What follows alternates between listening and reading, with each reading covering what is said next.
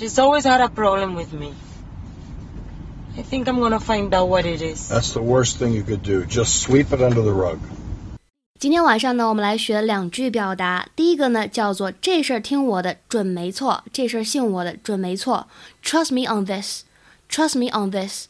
Trust me on this. 那么第二句话呢，叫做 Just sweep it under the rug.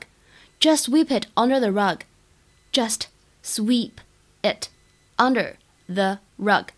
第二句话呢，它的字面意思是把东西扫到地毯下面藏起来。那么引申的意思呢，就指的是视而不见，说这件事情呢，你就当做它没有发生好了，忍一忍，哎，就过去了。Just sweep it under the rug。我们来看一下这句例句：Microsoft attempted to sweep the issue under the rug, but was eventually forced to take action.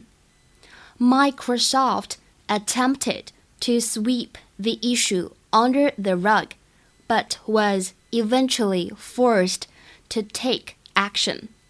Microsoft attempted to sweep the issue under the rug, but was eventually forced to take action. 微软呢本来想视而不见这个问题，哎，假装这个问题它不存在，但最终呢被迫采取行动。